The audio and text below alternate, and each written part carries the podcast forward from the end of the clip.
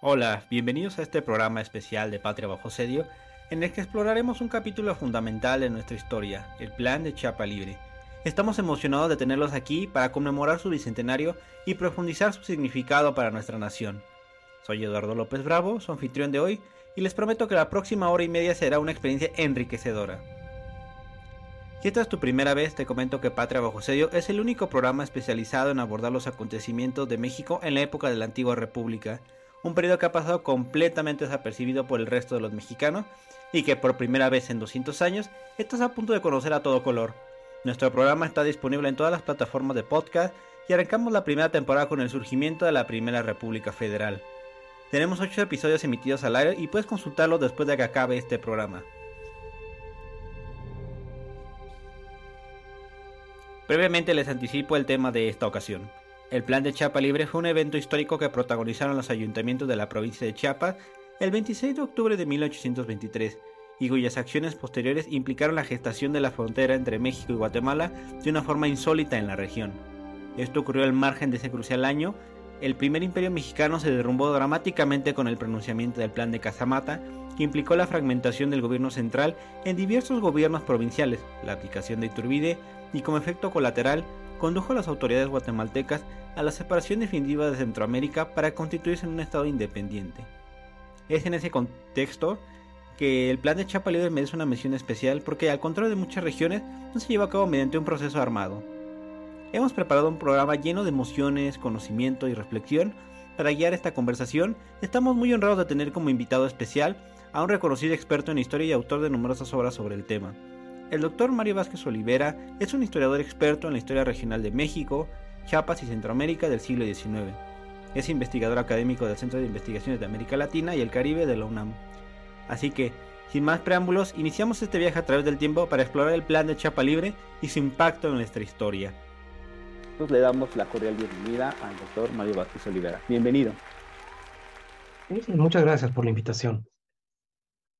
Bueno, pues en esta ocasión pues vamos a abordar un poco esta situación de, de Chiapas. Es un episodio que tal vez muchos de, ustedes no puedan, no conozcan.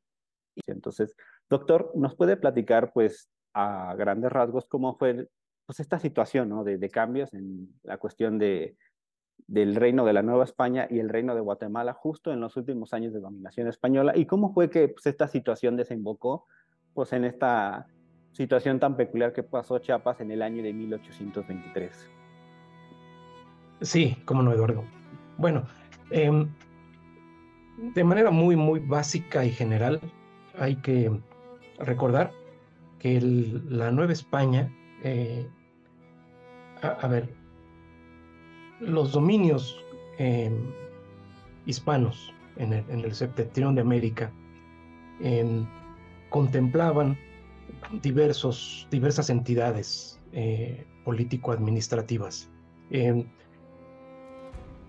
eh, la, digamos, la administración colonial española era compleja, la, organización territorial incluía demarcaciones administrativas, jurídicas, jurisdiccionales, religiosas, ¿sí? los obispados. Entonces, eh, eran una serie de divisiones territoriales que se superponían de manera que sería muy complejo entrar aquí en el detalle, pero mm, para lo que nos interesa particularmente, hay que eh, tomar en cuenta que lo que se conocía como Capitanía General de Guatemala em, o Reino de Guatemala, como lo, era también eh, conocido, abarcaba lo que actualmente son las repúblicas de Costa Rica, Nicaragua, Honduras, El Salvador, el Guatemala y el estado de Chiapas.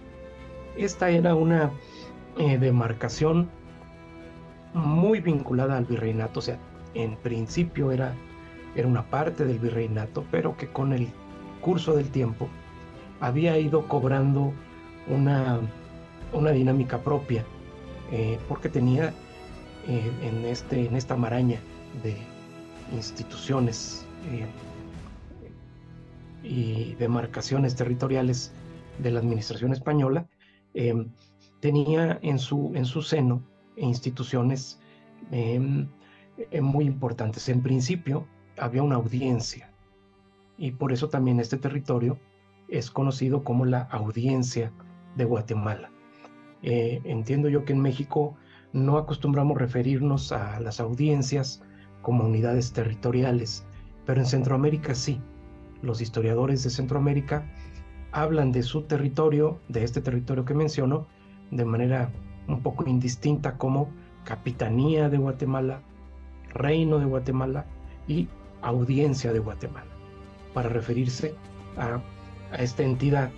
Eh, hay detalles ahí, esta audiencia que, funcionaba en Guatemala tenía, eh, bueno, y la, y, la, y la propia capitanía, el gobierno eh, político y la, digamos, la demarcación militar que implicaba la capitanía, funcionaban en parte dependientes del virreinato, o, concretamente del virrey eh, de México, pero en muchas otras cosas no. Había otras cosas eh, administrativas eh, y, judiciales en las que se entendían directamente con, con España. Entonces era, era una entidad, yo, yo le llamaría para, para efectos de comprensión como semiautónoma, sí, que además había generado con el tiempo una, una identidad regional, en, de manera que los, eh, las personas de todas estas provincias em, se asumían como em, tenían una identidad común. En los documentos de la época aparece en un, término un poco chistoso para nosotros, se llama guatemalanos o, guatemaltecos, para referirse a, todos, a los de Costa Rica, a los de Honduras, a los del Salvador, ¿sí? Para dar esta idea, esta, esto que nosotros ahora podríamos definir como centroamericanos. Entonces, esta es la, la condición que guardaba esta, esta entidad en el último periodo de la, de la dominación española. Para efectos políticos no tenía mm, mayor trascendencia porque todo era parte de una misma de, una misma soberanía, ¿verdad? Todo esto era parte de la soberanía española. En, ese sentido, cuando viene incluso la, el establecimiento de la Constitución de Cádiz, en la Constitución de Cádiz se enumeran con detalle los territorios ¿no? que, forman parte de la, de la monarquía española y se menciona eh, de manera muy detallada los distintos territorios y ahí aparece este, pues lo que está en la América septentrional, eh, señalando que forman parte de la América septentrional todos estos territorios que están básicamente aquí representados en este mapa, eh, incluyendo la, la isla de Cuba, los territorios del septentrión mexicano, la propia Nueva España y el reino de Guatemala. La cosa se comienza a complicar cuando viene el proceso de independencia y me refiero particularmente a 1821 con el plan de Iguala. ¿sí? El plan de Iguala em, pues plantea la independencia, dice el plan de Iguala, de la América septentrional. Sí, ese es la, uno de los, de los artículos del plan, habla de, eso, la, América, la independencia de la América septentrional. ¿Qué se entiende por América septentrional en el plan de Iguala? Bueno, había que discutir, pero para Iturbide y los impulsores del plan, ¿verdad? Era muy claro que América septentrional incluía todo el territorio no hispano, el septentrión incluido, eh, pero también la capitanía de Guatemala e inclusive, inclusive Cuba, Cuba y Filipinas. Sí, que se había mandado una invitación porque pues precisamente esa era la idea, ¿no? Integrar una, una gran monarquía o un gran imperio y que pues el, la capital fuera la Ciudad de México y pues justamente pues construir un Estado-nación. Pero pues lamentablemente pues para ellos pues algunas provincias, algunas regiones pues rechazaron ese llamado Otras pues aceptaron, ¿no? Y es lo que nos va a comentar justamente en el caso particular del Reino de Guatemala, que la, la respuesta fue muy diferente al, al, plan de Iguala. Sí, justamente.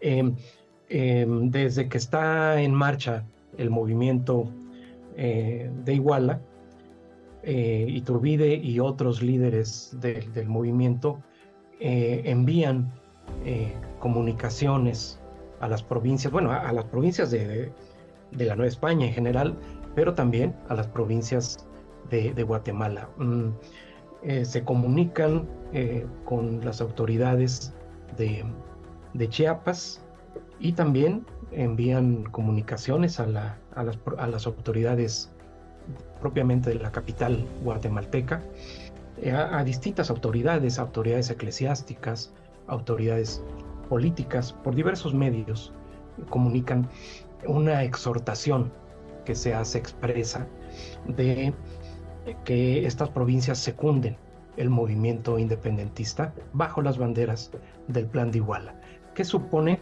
pues supone que aceptar el Plan de Iguala significa aceptar formar parte de este gran imperio, de esta monarquía que tendría su sede en la capital mexicana, como, como bien dijiste, eh, eh, aceptar un modelo de gobierno que es el modelo monárquico y aceptar la incorporación territorial, ¿verdad?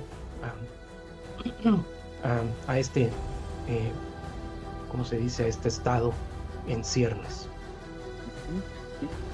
Muchas provincias, obviamente, en la Nueva España se dan el sí, bueno, en algunos casos con, con cierto conflicto, pero eh, eh, dan el sí. En el caso de eh, Guatemala, sucede que hay una discusión eh, complicada.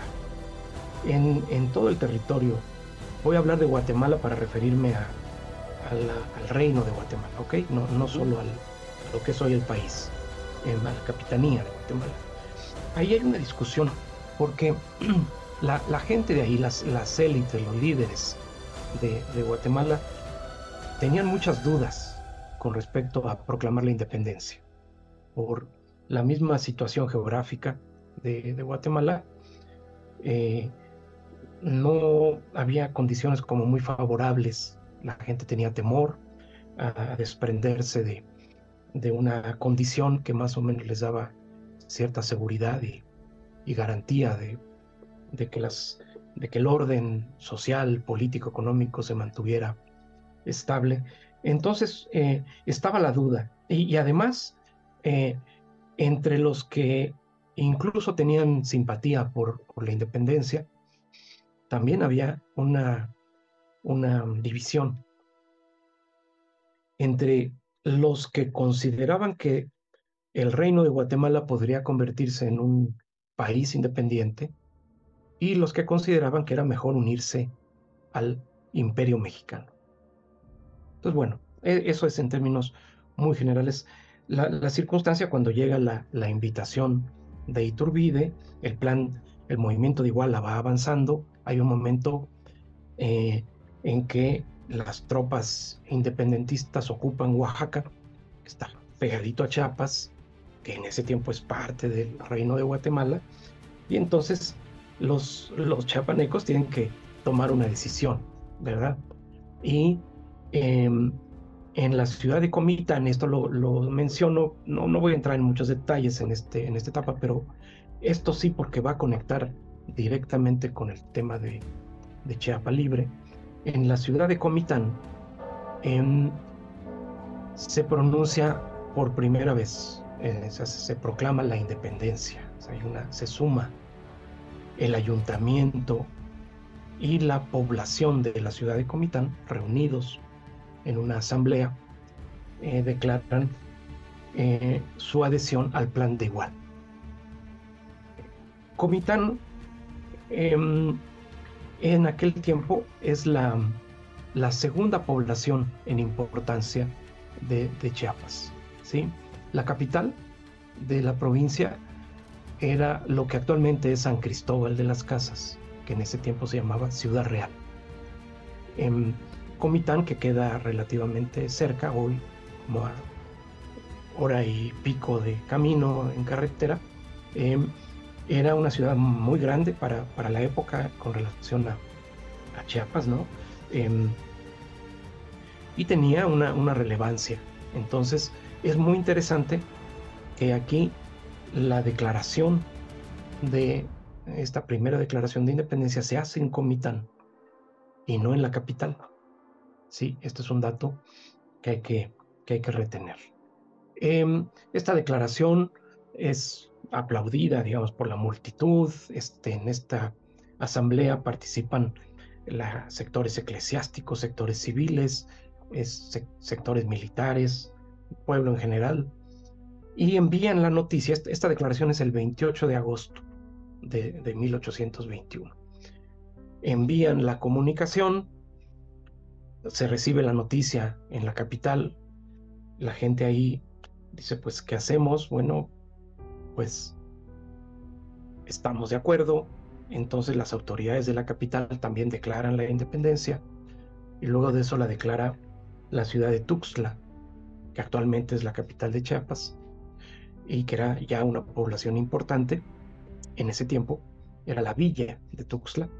Em, y sucesivamente, en pocos días, todos los ayuntamientos de, la provincia, es decir, todas las autoridades de la provincia, eh, secundan la, independencia.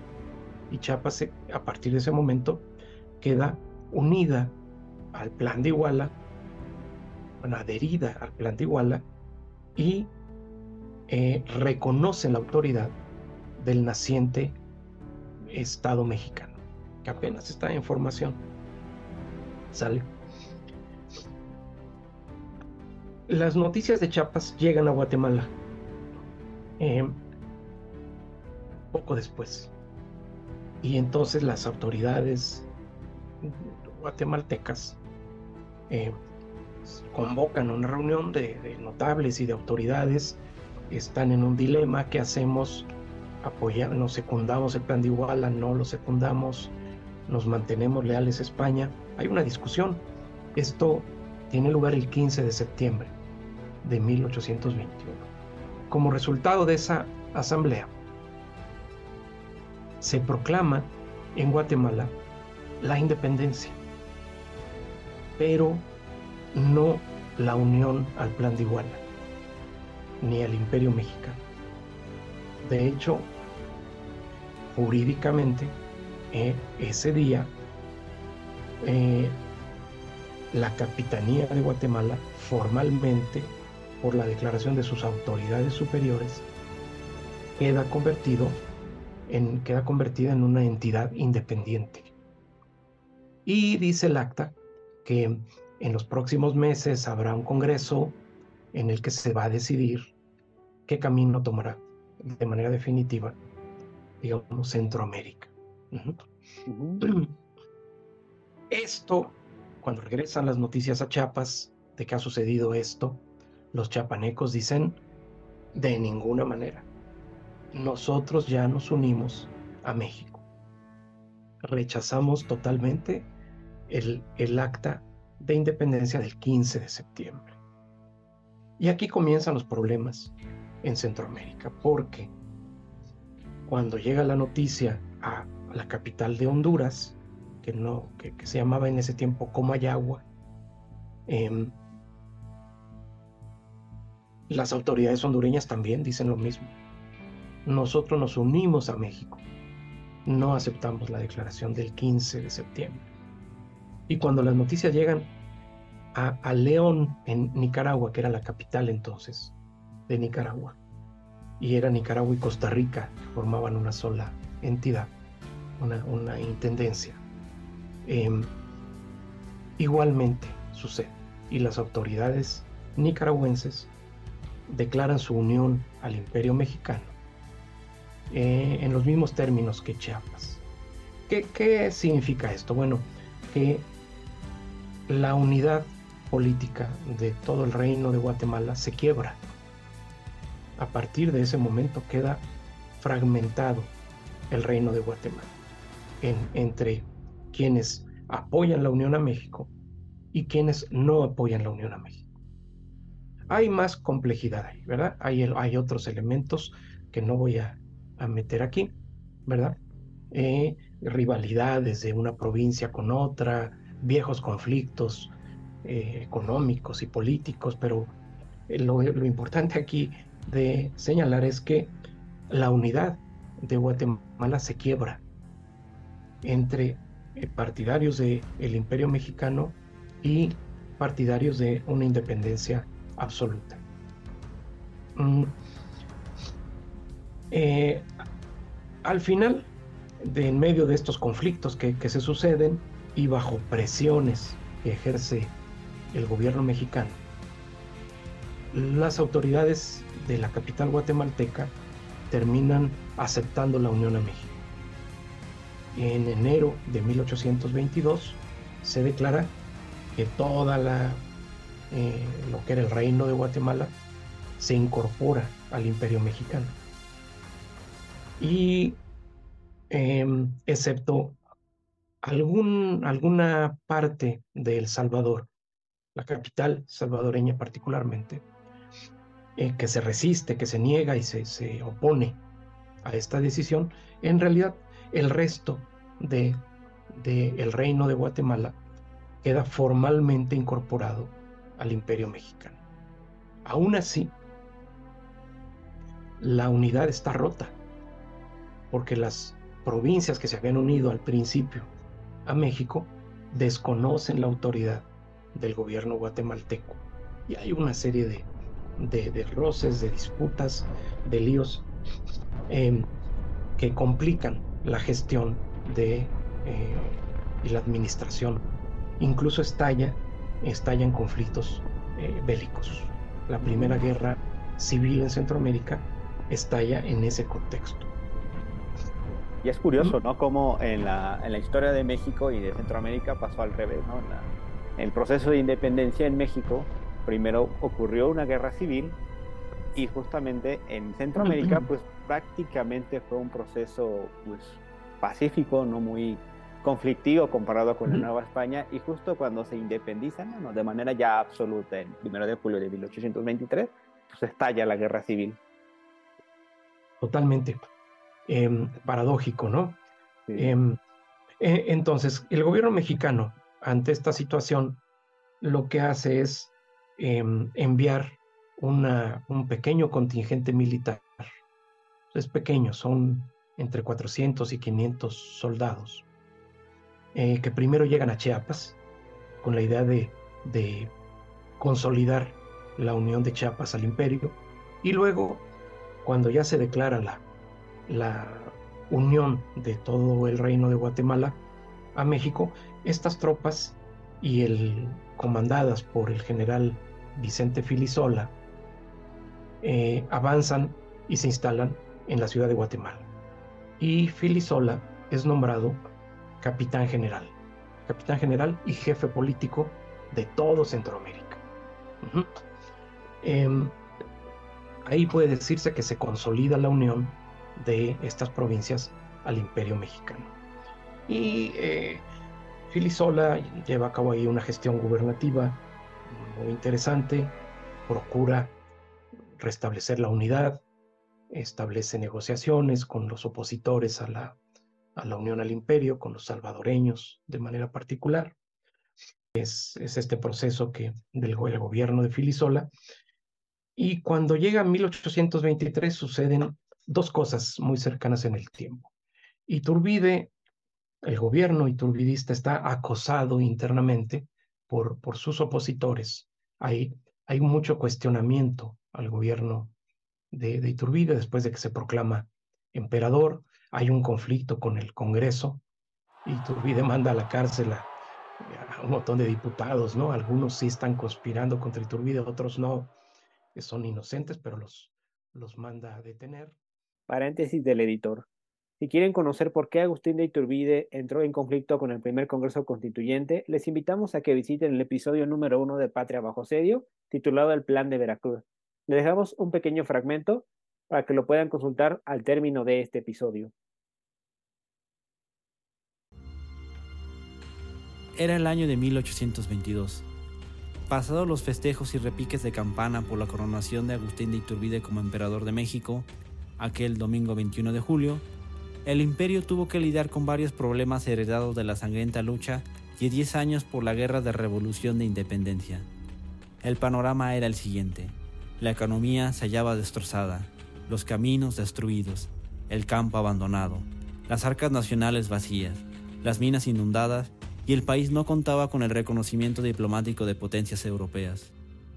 En ese contexto, una de las primeras labores del emperador fue encomendar al primer Congreso Constituyente la redacción de una constitución acorde a los usos y costumbres de México, bajo la directriz de una monarquía constitucional moderada.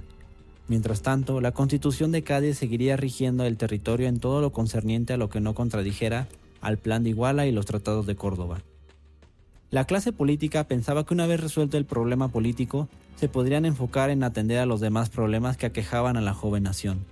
Sin embargo, las relaciones hostiles entre el emperador contra el Congreso estuvieron presentes desde el principio, y llegaron a su punto más álgido cuando Iturbide decidió clausurarlo y encarcelar a sus miembros bajo la sospecha de una conspiración en su contra aquel 31 de octubre de 1822. El Congreso había estado en funciones ocho meses aproximadamente, y no había logrado su misión de redactar una nueva constitución. Ok, entonces, em, eh, ahí eh, eh, en febrero de 1823, Iturbide le da la orden a Filisola de em, ocupar militarmente San Salvador, la capital salvadoreña, para eliminar a los, eh, la resistencia de los rebeldes. Ellos son republicanos, ¿verdad? Y obviamente para Iturbide que exista una rebelión republicana es, este, es, un, es un problema. Ordena que, Filisola los combata. Filisola cumple la orden. Eh, los derrota a los salvadoreños, ocupa eh, la ciudad, eh, los salvadoreños se rinden y de esta manera podemos decir que se consuma o se, se completa la, eh, la unión a México de todas estas provincias. Pero sucede que esto llega cuando el gobierno de Iturbide está en plena crisis, porque en México también hay, hay rebeliones, este, eso ya lo has comentado tú en algún en alguna otra en algún otro episodio, ¿no? De, Así Que viene las distintas rebeliones y la más importante, el plan de Casamata. Sí, que marca un antes y un después y que precisamente eh, cuando Filisola logra vencer a las fuerzas de Salvador, pues le llegan noticias, ¿no? Muy contradictorias entre la rebelión de Veracruz y la rebelión de Casamata y de que no se sabe exactamente qué va a pasar, pues para esa victoria que había logrado justamente para las fuerzas imperiales, pues se convierte en una victoria pírrica.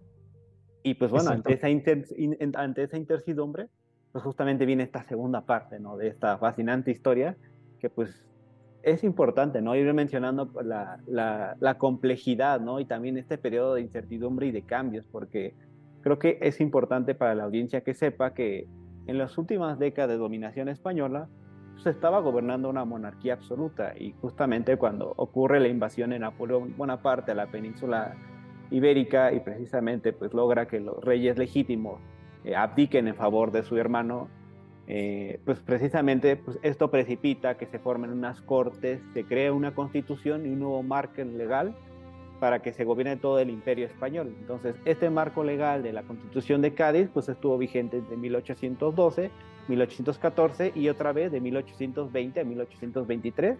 Y esto fue vigente para tanto para toda la América hispana.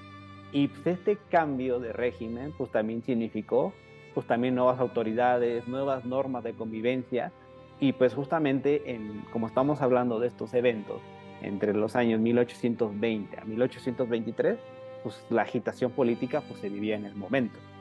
Y esto que estoy mencionando pues se vivió tanto, en, como nos acaba de narrar, en, el reino de Guatemala, como también en, el interior del imperio mexicano. Y pues justamente pues esta situación entre si las provincias tienen que tener más poder, un poco más de autonomía con respecto a sus asuntos locales y administrativos, pues bueno, finalmente estalla con la, con la rebelión de Casamata, que bueno, a, en, a grandes rasgos, como mencioné en el episodio 2 y que pueden revisar al final de esta conferencia. El plan de Casamata fue lanzado el 1 de febrero de 1823 por el coronel José Antonio de Chávarri y los generales Luis Cortázar y José María Lobato, quienes habían formado originalmente parte de las fuerzas imperiales enviadas a Veracruz. El plan de Casamata consistía en hacer un llamado a las provincias a desconocer al emperador, debido a su decisión de haber suprimido el Congreso el año anterior, por lo que estipulaba que a partir de ese momento, cada provincia podía declararse autónoma del gobierno central y hacerse cargo de sus propios asuntos en cuanto se creara un nuevo Congreso que decidiera la situación del país. Al día siguiente, la Diputación Provincial de Veracruz anunció su adhesión a la rebelión. La cuenta regresiva para el Imperio Mexicano había comenzado pues precisamente pues hacía un llamado a las provincias de tomar el poder de sus asuntos locales, en tanto que se convocaba a un nuevo Congreso, pero curiosamente el general José Antonio de Chavarri y los militares mencionaban que reconocían todavía la autoridad del emperador. Ellos no atentaban ni contra la monarquía ni contra el orden constitucional, pero en la práctica este plan lo que significó pues, fue fragmentar el, el imperio mexicano pues en diferentes gobiernos provinciales. Y bueno, Vilisola cuando le llega esta noticia en el reino de Guatemala, pues precisamente tiene que tomar una decisión, ¿no? Si se suma a esta rebelión o si hace algo distinto, porque justamente, como mencioné, eh, había reportes contradictorios y también las largas distancias, pues hacía que la correspondencia no fuera inmediata y que también la información pues no fuera la más fidedigna. Exactamente, porque Eh, Filisola recibe las noticias con mucho retraso. Eh, él no está muy al tanto de, bueno, está al tanto, pero con, mucho retraso de lo que sucede en México. Aproximadamente las comunicaciones tardaban este, alrededor de tres semanas a, cuatro en, llegar de México a, Guatemala. Em, y además él era muy cercano a Iturbide. Él era alguien, había sido muy cercano durante las campañas de la, de la guerra en la Nueva España eh, y era gente de confianza de, Iturbide. Entonces, él ve con mucho recelo el plan de Casamata. Tanto así que em, en un momento él piensa incluso en permanecer en Centroamérica y separar Centroamérica de México, ¿verdad? Em, y entre la gente de Casamata, los líderes de los generales que están ahí eh, en la rebelión, tienen sospecha de que, de que Filisola está preparando que recibir a Iturbide en, en Guatemala, ¿verdad? Tienen, tienen, está, está, hay, hay esos rumores, ¿verdad? Em, todo esto prepara el, terreno para lo que, para lo que viene. Mm, cuando cae Iturbide en, en Centroamérica, eh, se vuelve a plantear el dilema de 1821, es decir, ¿qué hacemos? ¿Nos permanecemos unidos a México a ver qué sucede? ¿O, o buscamos otro camino? Porque no funcionó la apuesta por, por Iturbide. El propio Filisola, te digo, entra en esta, en esta duda. Me quedo en Guatemala o regreso a México y no sabe qué hacer. En, esos meses, que sería Iturbide, es, es depuesto en, en, abril, ¿verdad? Si no mal recuerdo, 19 de abril del 23. Em, y julio de ese mismo año, los centroamericanos llegan a un acuerdo los, líderes, me refiero a los líderes de las distintas provincias y las autoridades de la, de la, de la capitanía, llegan a un acuerdo que es básicamente separarse de México. ¿Por qué? Porque la unión con México no les ha traído ningún beneficio concretamente. Iturbide había echado presos a varios de los diputados centroamericanos sin, sin deberla, que además eran gente de la mera élite guatemalteca. ¿Sí? La crema y nata del, del reino de la crema y nata, exactamente. Entonces cuando regresan a Guatemala dicen, no, hombre, ahí nos echaron presos, no nos quieren, ¿no? Y además con México. ellos esperaban, que además ellos esperaban que México, que, pues, tenían la idea de que México era um, millonario, rico en oro y plata, ¿no? Y que la Unión a México les iba a, a traer un beneficio económico muy directo, ¿verdad? Y cuando vieron que no, al contrario, que la llegada de Filisola había venido acompañada de exigencias de préstamos de dinero, ¿sí? Entonces dijeron, no, nos conviene estar con México, mejor vamos a intentar eh, formar una república eh, independiente. Y Filisola, que está ajeno a las noticias de México y con mucha contradicción, apoya esta idea. Y entonces convoca a un congreso de las provincias centroamericanas que se reúnen en la capital guatemalteca y que el primero de julio de 1823 proclaman la independencia, ellos le llaman en Centroamérica la independencia absoluta, declarando somos independientes de España y también somos independientes de México. Y este es el origen de la República Centroamericana. Filisola, eh, pues, está ahí esperando noticias de México eh, y finalmente, unos meses después, le va a llegar una instrucción que, más adelante voy a, a comentar. Él está ahí con sus tropas esperando a ver qué sucede. Mientras tanto, mientras tanto, en Chiapas, ¿qué está pasando? Eh, en Chiapas es la caída de Iturbide les cayó como bomba.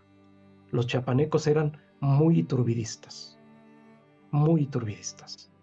Eh, y cuando ven el derrocamiento, no lo entienden, ¿verdad? Y entonces entran en, en shock y dicen, pues, ¿qué hacemos? Eh, tenemos que tomar una decisión, puesto que nos están invitando los colegas de Guatemala a que acudamos al Congreso para formar la República de Centroamérica. Em, pero en Chiapas se ha producido una situación que deriva de lo que tú mencionaste, de, esto de la constitución de Cádiz, em, que eh, tiene que ver con la formación de los ayuntamientos constitucionales. Fíjate, quiero, quiero señalar esto, es muy, muy importante. En Chiapas no hay un líder militar, no hay un gran caudillo, no hay una jefatura. ¿sí? Lo que sucede en ese momento en Chiapas es que la conducción política queda en manos de las autoridades de los ayuntamientos, que son pares. ¿Sí me explico?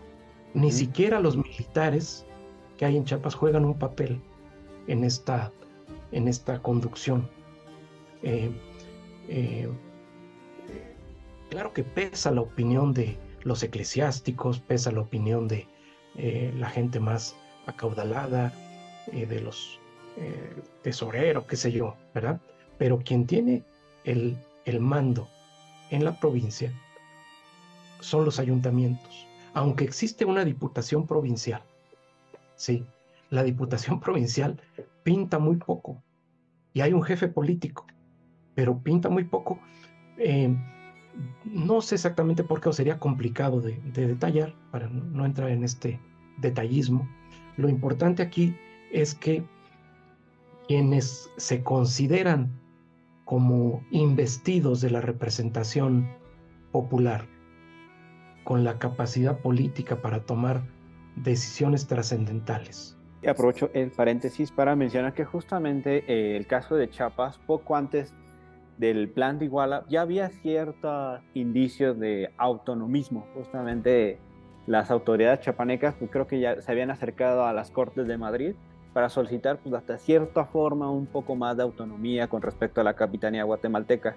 Cuando llega el plan de Iguala, pues creo que aprovechan esa oportunidad histórica pues para tanto romper con las autoridades guatemaltecas y pues ellos pues tomar el control de sus asuntos administrativos y locales Y pues justamente en esta otra coyuntura, ahora en 1823, pues se vuelve a presentar ¿no? esta situación de, pues, ¿qué vamos a hacer? ¿no? A regresar otra vez a, a, a estar otra vez sujetos al poder de la antigua capital guatemalteca, ahora como República Federal de Centroamérica, o incorporarnos a México, que todavía no sabemos qué, en qué se va a convertir, si va a continuar como una monarquía constitucional, si va a ser una república central, una república federal. En esos momentos no estaba muy claro. Sí, es muy importante esto que dices. Este, eh, no, los chapanejos habían acudido a la, a la, monarquía española pidiendo su separación de Guatemala directamente. Ellos querían unirse al virreinato de la Nueva España. Eh, tenían sus razones de orden histórico, económico, político, eh, pero eh, la exigencia era ya planteada claramente desde 1820, ¿verdad? Y efectivamente, con el plan de Iguala lo aprovechan para, para tratar de consumar esta, eh, este anhelo.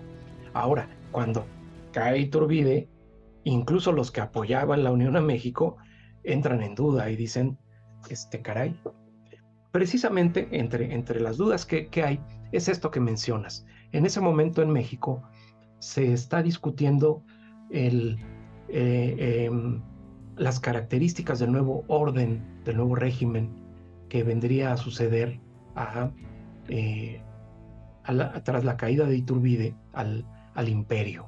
¿sí? Entonces, no se sabe si va a haber monarquía, si va a haber república, si va a haber república federal.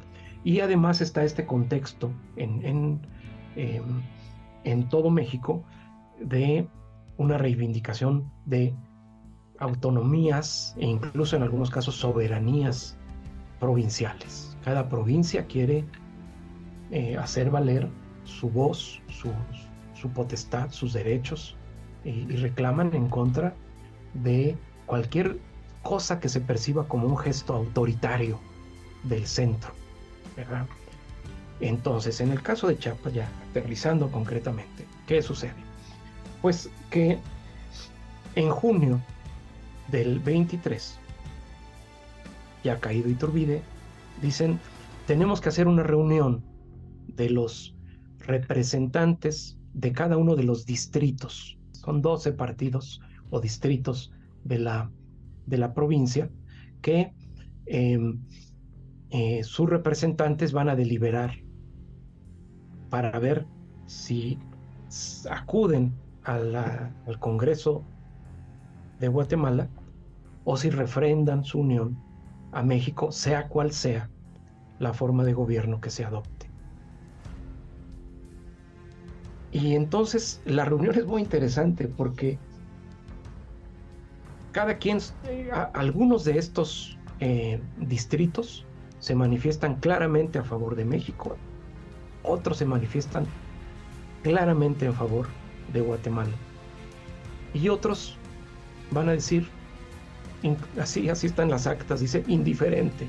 O sea, o nos apegamos a lo que ustedes decidan, así. Este, y cuando después de exponer sus argumentos cada uno en favor de una u otra opción,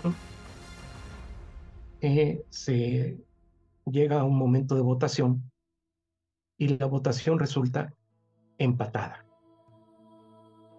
Uh -huh.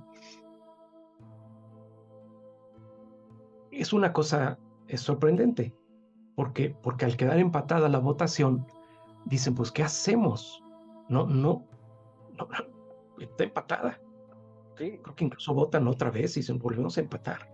Y, y algo, bueno. algo, que nos mencionó en, en, su libro y también en, en otras conferencias es que mm. esa votación no están todos los, los vocales de esa votación que debieron haber sido 12 y solamente estaban presentes 10. Por eso había 5 sí, votos sí. a favor de México y 5 ah, votos. Eh, faltaba de llegar el, los representantes de Tapachula, que estaban muy lejos, eh, un largo camino. Si hubieran llegado, el representante de Tapachula hubiera votado por Guatemala. Y la, ahí se hubiera quedado por mayoría de votos Chiapas del lado guatemalteco. ¿verdad? Eh, pero no llegó. Y entonces, eh, pues ante que no llegó, se establece el empate. Y aunque llega unos días después, dicen, bueno, pues ya fue la votación. sí, ya ni modo. Ya ni modo. Em, eran muy, eh, yo no sé cómo calificarlo, pero hay una, hay una actitud bastante cívica en estos líderes chapanecos que es digna de, de, mencionar, ¿verdad? Em, bueno, entonces lo que hace esta junta, esta, esta asamblea de representantes, es que se, se convierte, esta junta, asume el nombre, fíjate, de Junta Suprema Provisional. ¿Qué significa? Que asumen el gobierno de la provincia. Hacen a un lado a la diputación, así de plano. Diputación provincial, dejas de existir. Jefe político, te vamos a cambiar. Se asumen como los representantes eh, legítimos de la, de la voluntad eh, de, los chiapanecos. ¿sí? Y emiten un decreto que establece, llama el decreto de bases, o así es conocido. Esto es el 8 de junio del 23, donde dice la provincia de Chiapas a partir de este momento se declara autónoma de tanto de México como de Guatemala mientras resolvemos. Em, y aquí hay que conectar esto con, con algo que, que, habías poco mencionado, que es la, em, el ambiente que existía en ese tiempo, en, en, en, ese momento en que se está debatiendo el futuro del país. Em, está en discusión, se están, se están redactando en el, en el Congreso mexicano lo que le llaman las bases constitucionales, que van a establecer el carácter del nuevo régimen. Y hay presión de varias provincias, de provincias muy importantes, por el establecimiento de un régimen federal. Pero esta presión se manifiesta por medio de pronunciamientos que tienen un carácter eh, a veces de, tono subido separatista o que, que, amenazan con que si no se establece un régimen federal, eh, Jalisco, Oaxaca o Yucatán, distintas provincias, se, se podrían eh, separar. Inclusive en este contexto hay la idea de que a lo mejor Oaxaca, Chiapas y Yucatán podrían formar una república distinta, ¿no? Es, un, es una, idea que se manejó por ahí. Em, entonces hay un ambiente en la República Mexicana de, fuerte autonomismo de las, provincias. Y en ese sentido, la declaración de la Junta Chiapaneca es, podría interpretarse como parte de esto, de este, de este mismo ambiente. Ahora, conectamos esto con lo que platiqué antes de Filisola. Porque estando en esta situación, em, el gobierno mm, de la capital de México, el gobierno nacional, ¿sí? a través del ministro Lucas Alamán, le ordena al general Filisola que se regrese de Guatemala con sus tropas. Eh, Philly Sola, que te había dicho que tenía duda de me quedo, me voy de Guatemala, eh, pues él dice, bueno, ok, me dan la orden de regresar y tiene que atravesar por Chiapas a su, a su regreso. La orden que le da Alamán a Sola es que cuando pase por Chiapas, disuelva la Junta restablezca a la antigua Diputación Provincial y al antiguo jefe político. Es decir, le está ordenando que violente la autonomía de la provincia. ¿sí? Y llega Fidisola a Chiapas el 4 de septiembre. Llega a la capital, lo que es ahora San Cristóbal de las Casas, convoca a la Junta y les dice, ¿saben qué, señores? Tengo órdenes de que se disuelva este cuerpo. Este, entonces los miembros de la Junta dicen, pues, bajo protesta, eh, disolvemos la Junta y queda restablecido el, orden anterior. ¿sale? Es desde luego un, fue desde luego un gesto arbitrario, ¿verdad? Un gesto a todas luces arbitrario. Fíjate, antes, eh, más o menos cuando, cuando Filisola está llevando a cabo esta, esta acción, desde México le envían una contraorden. Le dice, no, no, detente, detente, no, no hagas eso. eso que te no lo hagas. Actúa más, más pesadamente, pero lamentablemente no llega a esa contraorden. No, no le llega. Y porque en ese momento Oaxaca, Oaxaca acaba de hacer un pronunciamiento así también de federalista. De... Para conocer a profundidad los acontecimientos del año de 1823, te recomendamos que visiten el episodio 3 de Patria Bajo Sedio al término de este programa.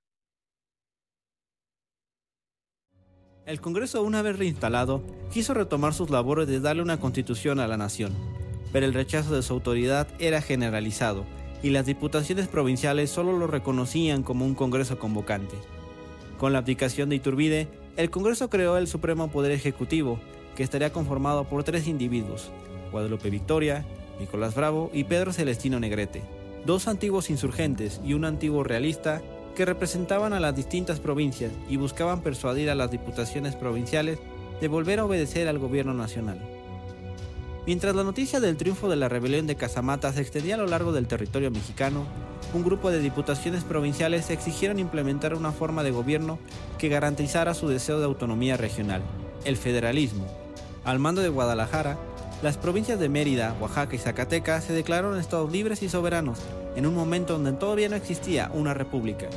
La Diputación de Guadalajara, ahora haciéndose llamar Jalisco, fue la provincia más conflictiva contra el gobierno nacional. E incluso Jalisco, en Jalisco ya está la cosa que arde y el gobierno eh, nacional incluso ha mandado tropas a poner orden de Jalisco, ¿no? Entonces encabezadas por Nicolás Bravo y Pedro Celestino Negrete, los dos miembros del Supremo Poder Ejecutivo para negociar desde un punto de fuerza pues su permanencia, ¿no? O su obediencia al gobierno central. Claro. Y lo de Chiapas ya no se pudo evitar, digamos que fue una metida de pata del gobierno este, eh, del Poder Ejecutivo. Eh, y aquí viene lo del plan de Chiapas Libre, finalmente. Todo esto es necesario para explicarlo, porque sin todo esto anterior no, no, no se podría entender qué sucede. Eh, Filisola se retira de Chiapas, pero deja ahí una, una guarnición al mando de un, uno de sus subalternos, el, el coronel Felipe Codallos. Em, eh, obviamente la disolución de la Junta ha causado mucha molestia a los a los ayuntamientos chapanecos, ¿sí? Que dicen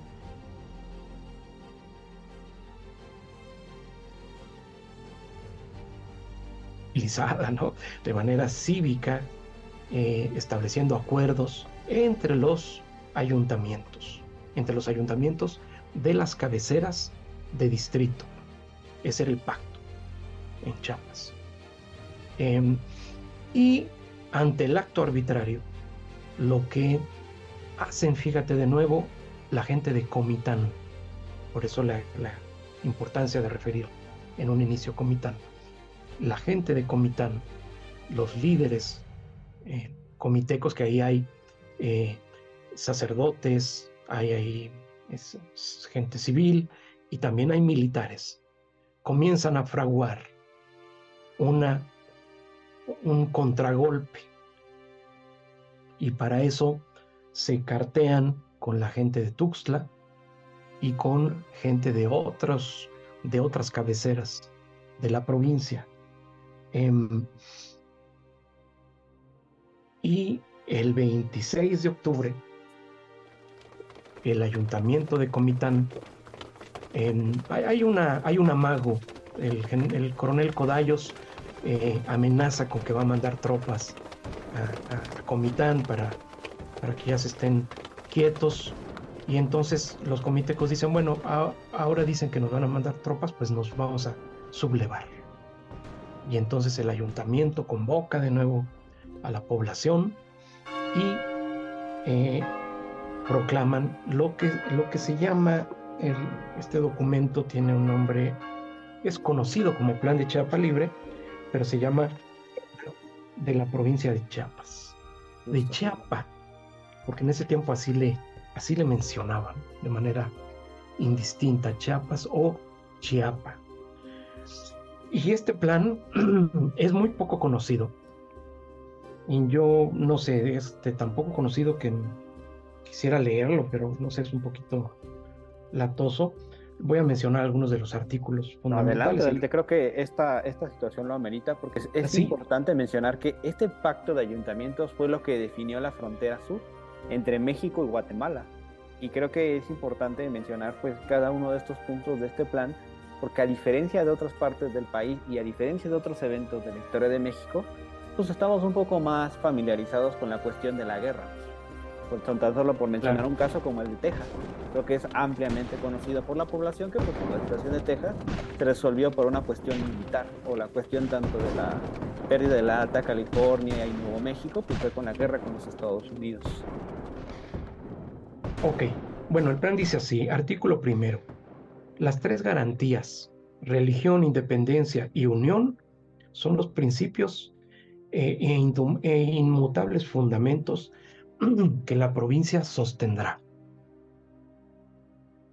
Dos, la provincia de Chiapa es libre e independiente de México y de, y de toda otra autoridad, y está al presente en su estado natural y de consiguiente en el de resolver por sí lo que más le convenga. La declaración de autonomía eh, plena de la provincia. Em, eh, obviamente continúa diciendo, se repondrá la junta que teníamos, las autoridades eh, constituidas continuarán en, su, en sus funciones, em, se declara una amnistía general en materia de opiniones políticas. Em, y fíjense, este, este punto sexto es muy interesante. Esta revolución y armas se crea que es directa ni indirectamente contra la nación mexicana cuya benevolencia y amor son manifiesta en los artículos décimo y undécimo de la ley de convocatoria decretada eh, tal y tal eh, para, para, de parte del Congreso mexicano dirigido a Chiapas. Es decir, aquí se previene, ¿no? Dice, este no es un levantamiento contra México, es más bien una para restablecer a las autoridades legítimas eh, de, la, de la provincia. Em, en fin, eh, te digo, no, no lo leo este, completo porque es largo y está en un lenguaje eh, enredado propio de la, de la época. Em, este plan será sostenido a toda costa y por todos los partidos y pueblos que, que, que, los componen y por todo buen chapaneco que ama la libertad de la patria y será llevado a efecto hasta el tiempo detallado en el artículo octavo, que dice que es cuando la Junta lo, eh, lo ratifique. Em, en fin, esto es lo que, lo que plantea, está eh, firmado por la gente que, que, se, que se levanta en armas en Comitán, junto con un montón de ciudadanía. Em, y lo que viene enseguida es, es muy importante. Las, las fuerzas de Comitán, digamos que son compuestas por algunos militares regulares, pero se van sumando a la columna chiapaneca, comiteca, eh, mucha, mucha población civil eh, que, se, que se incorpora, que eh, es como una especie de movilización, movilización social armada, digamos, ¿no? Y ante, ante esta situación, em, los ayuntamientos de Tuxtla, eh, que están ya de, en, ¿cómo se dice?, en, el entendido eh, de este plan, se suman también y también convocan a, sus milicias. Y también se suma otro ayuntamiento que está en el mapa, es una población que hoy es una población muy secundaria en el estado, que se llama Ixtacomitán si la puedes ubicar aquí en el, en el mapa, es en el norte de, de, Chiapas, fronterizo con Tabasco. Y justamente como rodean a Ciudad Real, lo que era la, la capital en ese momento. exactamente. Y eh, estas tres cabeceras se proclaman en, favor del plan de Chapa Libre, se van sumando distintos ayuntamientos y el coronel Codallos dice, bueno, bueno, tengo instrucciones del gobierno mexicano de no entrar en choque este, em, armado, así que yo me retiro de la provincia, se retira con el resto de tropas eh, del contingente original de Filisola y deja a la provincia de nuevo en condición de, autonomía plena. Eh, se restablece la Junta y fíjate que unos, unas semanas después, el, eh, a principios de noviembre, por ahí, mediados de noviembre, se produce una sublevación en, en San Cristóbal de un pequeño grupo militar que son partidarios de la Unión a México, que se sublevan contra la Junta. Em, ojo, a ver, quiero, quiero mencionar esto que es importante. Cuando hablo aquí de movilización militar, de sublevación, de pronunciamiento, en realidad no se produjeron hechos de sangre. Estos son, cuando digo que se sublevaron, es que se amotinaron los militares, se subieron al cerrito de San Cristóbal, que es una elevación que domina la ciudad, hay un santuario arriba, y desde ahí se mantienen en rebelión, digamos, ¿no? Em, eh, entonces la, la reacción de, de, la Junta es convocar a una, a una movilización también militar en respuesta, y entonces van a llegar a la capital de Chiapas las milicias de Comitán, de Tuxtla e Ixtacomitán, que se hacen llamar las Villas Unidas. Entonces dicen las tropas de las Villas Unidas ocupan la capital chiapaneca. Las fuentes hablan de eh, los sublevados eran 100 y hablan de que las fuerzas de estas Villas Unidas que llegan a, a San Cristóbal eran 2000. A mí se me hace un número muy alto repito, no son tropa, tropa, tropa, ¿no? Es una movilización ciudadana armada y, armada de manera muy dispareja, ¿verdad? Sí, con las armas eh, que tenían en mano, ¿no? Lo que pudieran ahí. Sí, hasta machetes y lo que tú quieras, ¿no? Lo importante es que ante esta movilización los rebeldes se, se rinden y queda plenamente restituida la autoridad de la Junta Suprema eh, de, Chiapas. De esta manera, este es el triunfo completo, digamos, del plan conocido como Plan de Chiapa Libre, que ha conducido al establecimiento y al respeto de la, de la soberanía de la provincia. Eh, eh, repito, este, esta situación es equivalente a la de otras provincias de, México. Sucede que en, en, otras provincias, por ejemplo Oaxaca, el pronunciamiento federalista está, que es paralelo a esto de Chapa Libre, está encabezado por el general Antonio León, un militar de larga trayectoria y con tropas y con fuerzas. Este, en este caso, el escenario es un, tanto diferente. Em, ¿qué, cuál es el corolario de esta situación? Bueno, a partir de entonces, en octubre de 1823, la provincia queda plenamente en estado de autonomía y durante más o menos un año van a mantenerse, se va a mantener esta situación. Y em, dentro de la Junta continúan las discusiones sobre qué camino eh, eh, tomar. No puede quedar la provincia eh, autónoma de manera indefinida y tiene que llegar un momento en que, en que opten por incorporarse a una u otra república. En ese lapso, en los dos países ya se ha definido el carácter del nuevo régimen y en ambos casos, tanto en México como en Centroamérica, se ha optado por el sistema federal. De manera que eh, la incorporación de Chiapas a una u otra república sería en condición precisamente de Estado libre y soberano.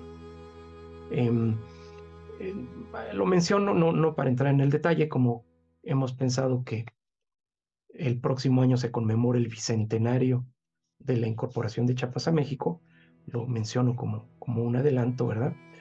Como nos acaba de mencionar, pues este momento tan crucial con el plan de Chiapa Libre y justamente en estas condiciones donde ya queda claro cuál es el rumbo que va a tomar tanto México como Centroamérica, pues toma una decisión muy importante que no solo definió el, el, rumbo de, de, la región, sino pues también de todo el, subcontinente norteamericano, porque aquí hay una hay unos datos muy muy importantes que hay que mencionar en la región de Chiapas. Sí, em, hay una, es todo un año prácticamente en que, en que eh, más de un año eh, de que Chiapas permanece en esta condición de autonomía. Es un caso único, ¿eh? no hay otra, no hay otro caso. En, en, la República Mexicana no sucede, en Centroamérica tampoco sucede. Es, es un caso único de que una provincia se autogobierne por año y medio, un, gobierno además que no está centralizado en, te decía yo, en un liderazgo militar o unipersonal, sino está gobernado por una junta de representantes de, electos en los distintos distritos. O sea, es una, hoy le llamaríamos una representación ciudadana democrática, democráticamente electa.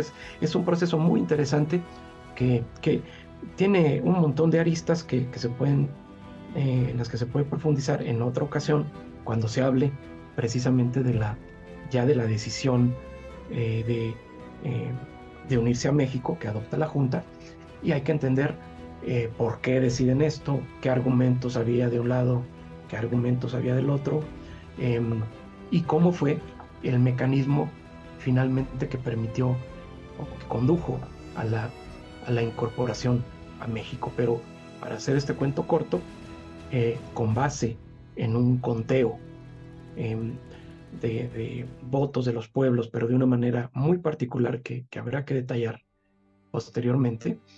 Em, el 14 de septiembre, la Junta decreta la incorporación de Chiapas a la República Mexicana.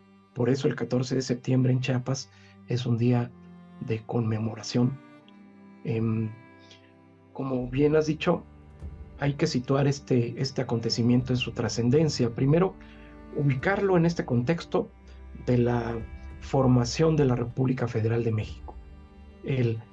Todos estos acontecimientos que hemos aquí descrito de manera apretada y rápida son parte bien importante de la conformación de la Federación Mexicana.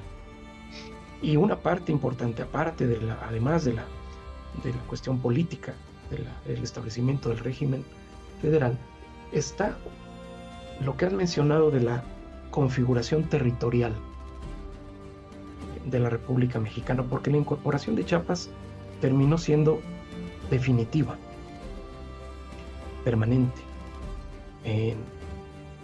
Imaginémonos, acostumbro decirle yo a estudiantes cuando pongo este tema, imaginémonos el mapa de la República Mexicana sin Chiapas.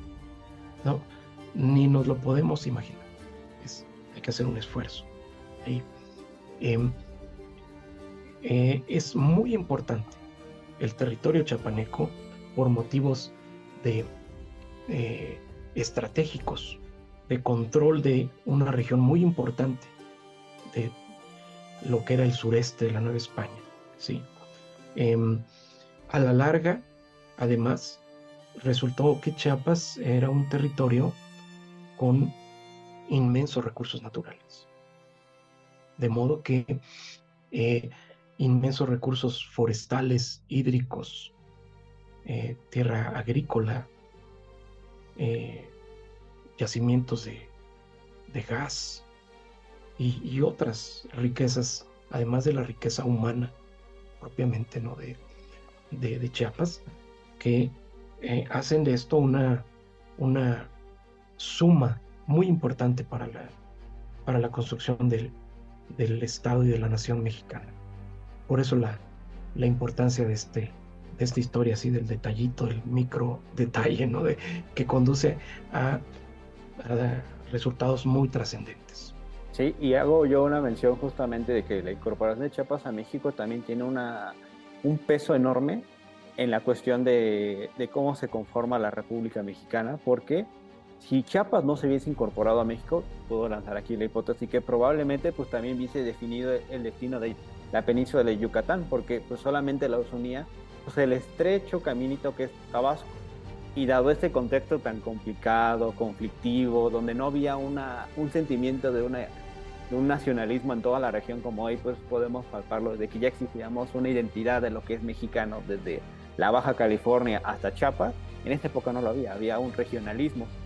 Y también había, pues hasta cierto punto, pues un poco esas identidades cosmopolitas, ¿no? De soy americano, pero pues no, no estaba limitado a una frontera territorial. Y precisamente si Chiapas no se hubiese incorporado a México, probablemente la península de Yucatán pudo haber sido otro país completamente diferente tanto de México y probablemente de Centroamérica. Y otro aspecto importante es que la condición geográfica de estar México entre dos océanos, el Océano Atlántico y el Océano Pacífico, pues la cercanía de Chiapas justamente en ese pequeño territorio, en esa franjita llamada Istmo de Tehuantepec, pues tiene una, una importancia que pues muchos de los políticos de la época se dieron cuenta. Pues el mismísimo Lucas Alamán eh, mencionó la importancia de mantener a Chiapas unida a México y también uno de los diputados, el, famosísimo general Manuel Mieri Terán, que pues bueno, en la historia de México pues también ha pasado eh, desapercibido o ha pasado en un segundo plano y que curiosamente algunos personajes que protagonizaron en, este episodio de Chiapas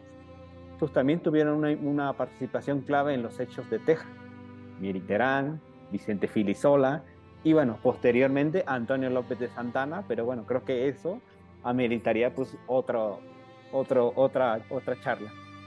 Y pues bueno, quisiera como ir pues, cerrando esta conversación en torno al bicentenario de plan de Chapa Libre, pues con una reflexión, ¿no? En, en este caso de los 200 años de, este, de estos sucesos. Y como bien menciona, doctor, pues este es un caso único en, la región, donde pues básicamente pues este tipo de, reacomodos, de, transiciones, de, creación de, un nuevo orden legal que era muy frágil, eh, pues precisamente el caso de Chiapas destaca, porque precisamente no se lleva, pues en, este caso, pues, con, una, con una guerra civil o con una conquista territorial como ocurrió en otros territorios a, posteriormente a estos eventos. Eh, pues, ¿Qué le gustaría comentar con respecto a este 200 años de plan de Chapa Libre? Bueno, pues recordarla que la historia, la gran historia, está hecha de pequeños detalles, ¿verdad? Y de, y de muchas veces de decisiones, de coyuntura, que van definiendo de manera este, así abigarrada los, los grandes rumbos que, que toman los, los acontecimientos. Este es un este es un buen ejemplo de cómo la historia opera desde un nivel a nivel de piso y, en pequeño y que eh, nos ilustra acerca de grandes procesos. En torno a esto está todo el tema de la, la importancia del establecimiento del orden constitucional que de origen gaditano, el tema de los ayuntamientos constitucionales que son fundamentales para, para toda esta historia la, la manera en que la gente de la época eh, asumió el carácter de construcción de un mundo nuevo en, muchos sentidos, una nueva manera de hacer política, una nueva manera de, tomar decisiones, una nueva manera de, de relacionarse unos con otros. ¿Recuerdas este artículo que leí del plan de Chapa Libre? Dice, esta es una revolución. ¿Sí? Esta es una revolución. Eh, como, como, bien señalabas, en el caso de, Centroamérica, incluido Chiapas, en tiempo colonial, no hubo guerra de independencia. Ah, hubo alguna incursión de Mariano Matamoros en la provincia de Chiapas, pero, pero no hubo una sublevación social en el interior, ni un conflicto armado. Em, y cuando se produjo la independencia fue a nivel, como hemos visto, de pronunciamientos em, de, autoridades y de ciudadanos, ¿verdad? Pero cuando viene la coyuntura crítica de reivindicar la soberanía y los derechos de la provincia. Cuando digo la soberanía es eh, la, la, potestad de, de la ciudadanía para tomar las decisiones fundamentales. En ese momento que se produce esta, yo digo que, que el plan de Chapa Libres es más una, como una protesta armada, ¿verdad? Em, entonces es que usan el término. Ah, entendemos que esto es una revolución. Ha cambiado. Está cambiando el mundo, ¿verdad? Eh, esta es la, creo que son entre elementos que se pueden como ir conectando, ¿no? A partir de recordar episodios como este. Ok, ok. Y bueno, doctor, pues para ir finalizando, pues eh, hice una eh, sesión de preguntas y respuestas con mi audiencia y me llegó aquí una pregunta eh, de uno de nuestros de nuestro auditorio. se llama Francisco Ávila y él nos pregunta lo siguiente.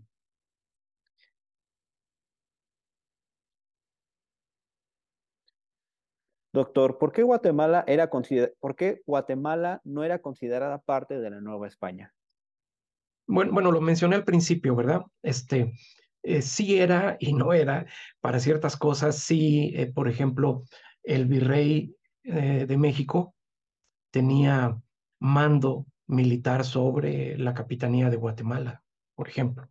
¿sí? Ciertos casos judiciales de la audiencia venían de, la, de Guatemala, se resolvían finalmente como instancia superior aquí, em, en tiempos de la Inquisición también, ¿verdad?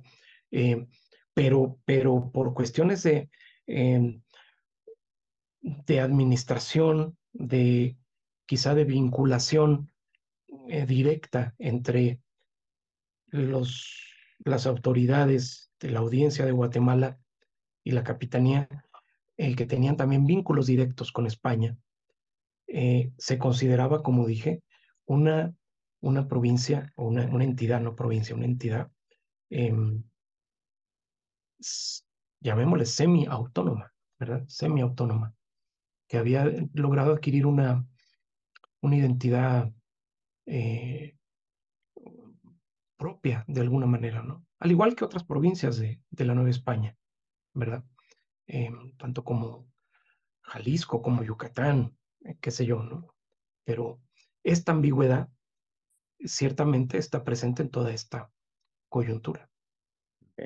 Y yo le quiero hacer una pregunta eh, con respecto un poco a este tema. Eh, ¿Qué fue lo que lo motivó, qué fue lo que lo orilló a pues, especializarte, en este caso, a la historia de Chiapas, de Centroamérica, de México, y pues llegar a este tema, ¿no? Hasta llegar a, escribir estas dos, dos, obras fundamentales, ¿no? Que yo considero tanto Chiapas mexicana como el Imperio mexicano y el Reino de Guatemala. ¿Qué fue lo que lo motivó? Uy, pues tiene que ver con historia personal, ¿no? Este, yo pasé una parte de mi infancia en Chiapas, precisamente en San Cristóbal. Em, mi, mi, mamá vivió allá muchos, muchos años, eh, mis hermanas, es decir, hay una vinculación ahí este, personal. Y, y también estuve viviendo en Centroamérica, conocí bien Centroamérica y cuando decidí hacer mi, mi investigación o dedicarme a la investigación histórica, pues encontré que era un tema, la independencia, un tema que vinculaba México con Centroamérica y Chiapas, además, ¿no? Era como, como, pues para mí algo muy, muy natural de, de, tener este tema, de, trabajar este tema, em, que además presentaba muchos desafíos para, como para un historiador, ¿no? Era un tema en, al que la historiografía mexicana le había prestado muy poca atención. No, no era un tema conocido, no era un tema de interés, no figuraba ni en los grandes libros de historia, ni en los libros de texto, ni en las ni en la síntesis. Eh, así que dije, bueno, este es un campo, un campo bastante abierto para, para investigación. Eso podría decirte.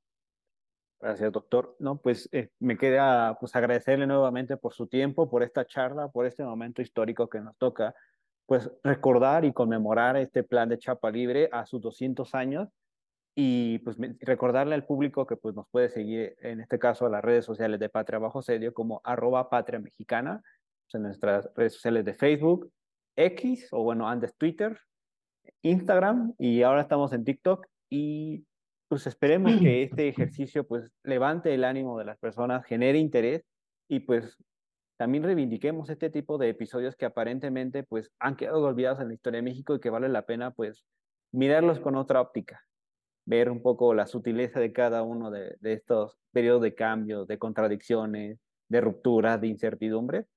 Y pues doctor, no sé cómo, eh, no sé si le gustaría pues, dar unas palabras finales. Bueno, agradecerte, agradecerte este, este espacio para compartir un poco de mi, de mi trabajo, felicitarte por la labor que, que realizas en la divulgación de la historia de México. Muchas gracias, doctor, y nos estamos viendo. Saludos.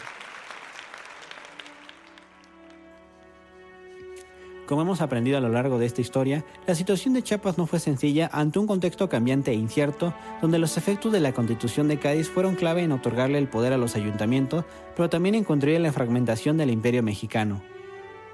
Para ahondar más en el tema, recomendamos leer al doctor Mario Vázquez Olivera, que explica a profundidad las razones del fracaso de la Unión de Centroamérica con México, tratando de conciliar una mirada crítica alejada de narrativas nacionalistas. Los libros que recomendamos son el Imperio Mexicano y el Reino de Guatemala, y Chiapas Mexicana, la gestación de la frontera entre México y Guatemala durante la primera mitad del siglo XIX. Esta fue la historia de la anexión de Chiapas a la Federación Mexicana. ¿Conocías sobre este evento? ¿Cómo piensas conmemorar los 200 años de este suceso? ¿Qué hubiera pasado si Chiapas hubiera permanecido con Centroamérica? ¿Piensas que debí mencionar algo? Escríbelo en la caja de comentarios para discutirla. Recuerda que si te gusta este programa y te gusta la historia de México, no olvides suscribirte, que más temas relacionados a la Primera República Federal voy a estar comentando. Gracias por escuchar. Nos vemos en la próxima batalla. Esto fue Patria bajo asedio.